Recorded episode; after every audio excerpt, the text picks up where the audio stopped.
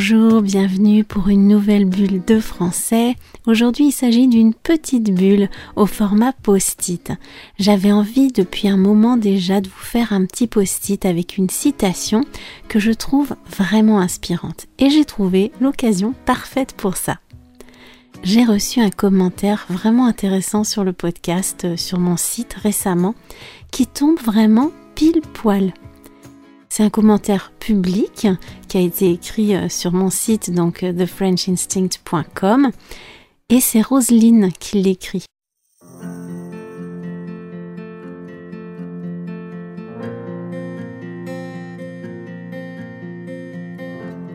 Alors je vous lis le message qu'elle m'a laissé.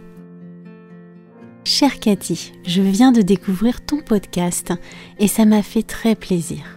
Merci de faire un tel travail pour les apprenants de français. J'ai hâte d'écouter tous les épisodes car je trouve ta voix belle et tes idées inspirantes. Merci encore une fois.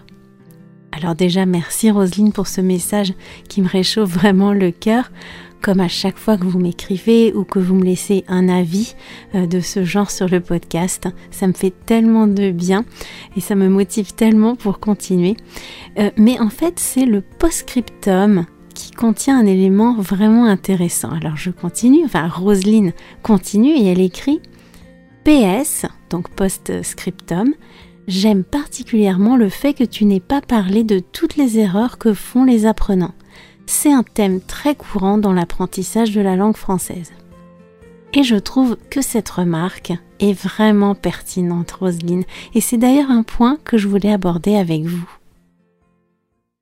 En fait, c'est pas par hasard si tu m'entends pas beaucoup parler des erreurs des apprenants dans l'émission. En faisant ce podcast, avant de le lancer, j'ai réfléchi calmement à ce que je voulais vous proposer, à quelle stratégie je voulais mettre en place pour vous aider à progresser en français et à vous perfectionner. J'ai donc défini dès le départ les éléments qui me semblaient les plus importants concernant l'approche pédagogique que j'allais mettre en œuvre et établir les grandes lignes directrices dont je m'écarte pas ou peu et que je choisis de renouveler à chaque épisode.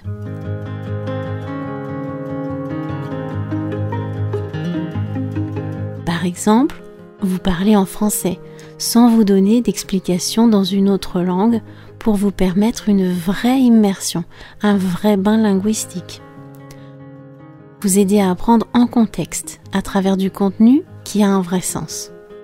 Mettre des émotions dans ce que je vous raconte, vous captiver, vous intriguer, vous faire sourire ou rire, vous émouvoir parfois peut-être ou vous surprendre traiter des sujets amusants ou inspirants, souvent différents, qui sont susceptibles de vous intéresser, de vous interpeller, et aussi peut-être parfois de vous apporter quelque chose de plus au-delà de l'apprentissage du français.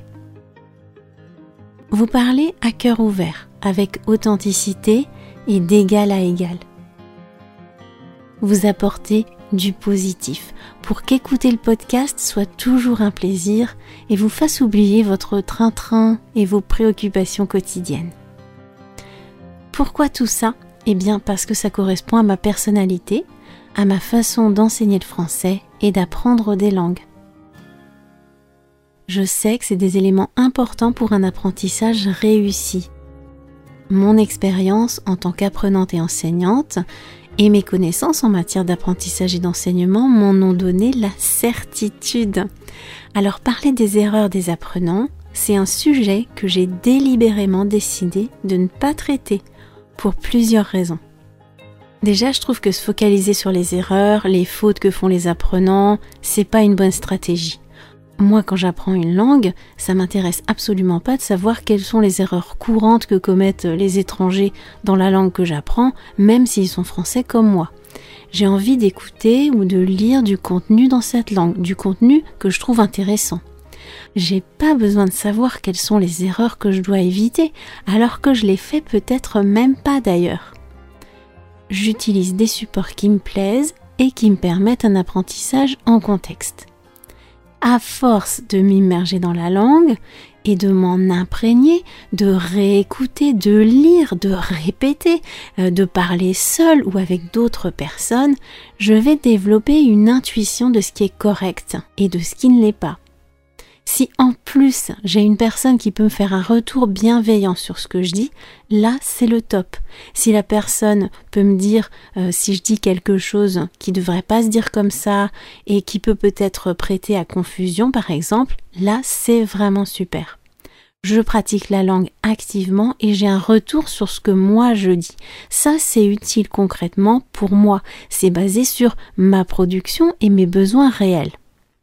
Si au contraire j'écoute des podcasts ou je regarde des vidéos où on va me parler des erreurs que commettent les apprenants, je risque de retenir ces erreurs même si je les fais pas. On aura beau me dire, on dit pas euh, machin bidule chouette, on dit truc machin chose. Mon cerveau, il va entendre le contenu erroné au même titre que le contenu correct. Et ça va m'embrouiller.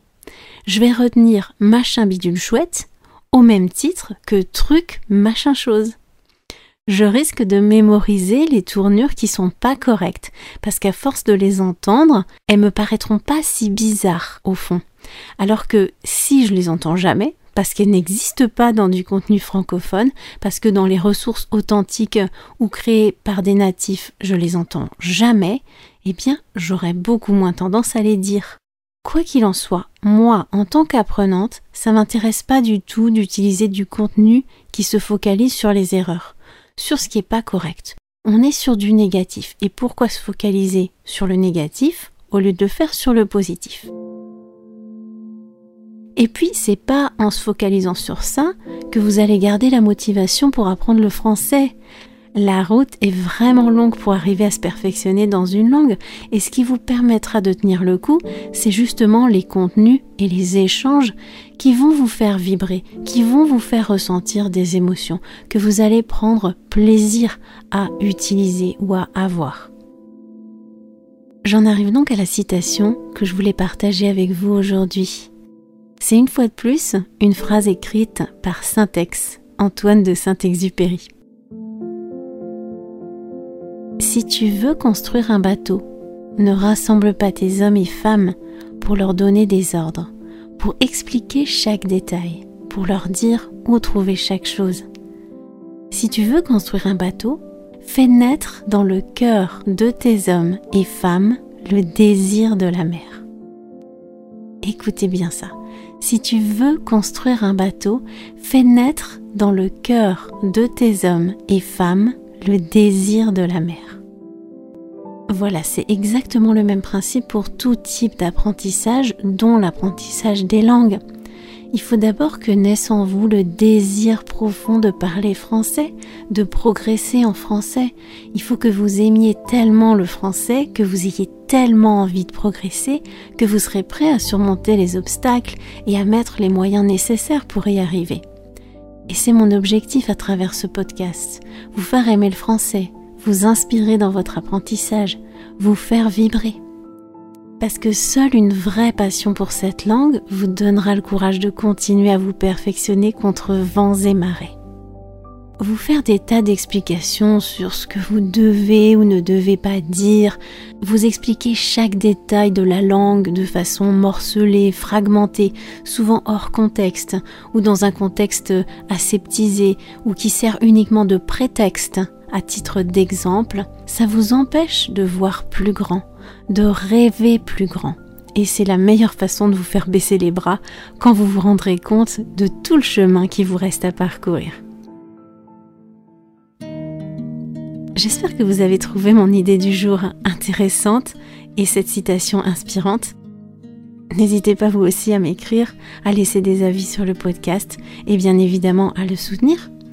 Puis si vous voulez vraiment progresser, lisez la transcription des épisodes. Elle est accessible aux personnes qui soutiennent le podcast à travers un abonnement mensuel. C'est d'ailleurs possible pour vous maintenant de choisir votre niveau d'abonnement. Vous avez l'abonnement de base qui vous donne l'accès aux transcriptions, mais vous avez maintenant d'autres niveaux disponibles aussi si vous avez la possibilité de donner davantage. Allez, je vous laisse. Je vous souhaite un, très bon week-end, une belle semaine et je vous dis à très très bientôt pour une autre bulle de français. Allez, ciao